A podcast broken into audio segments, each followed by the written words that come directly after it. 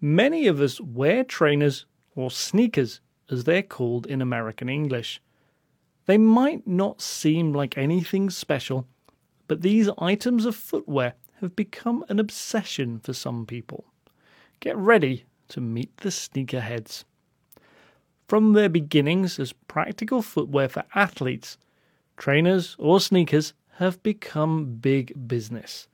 They are now a massive part of the global fashion industry, and the sneaker market could be worth $120 billion by 2026.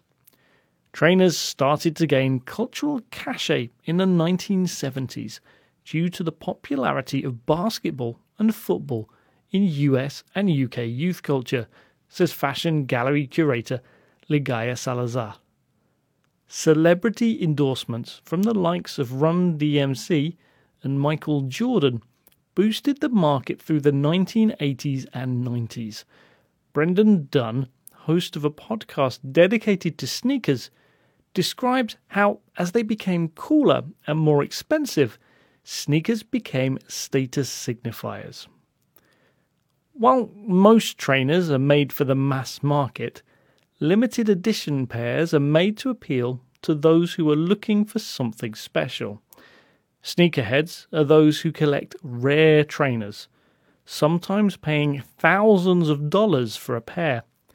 Dunne compares it to art collecting, pointing out that they have been sold by major auction houses and are seen by some as an investment.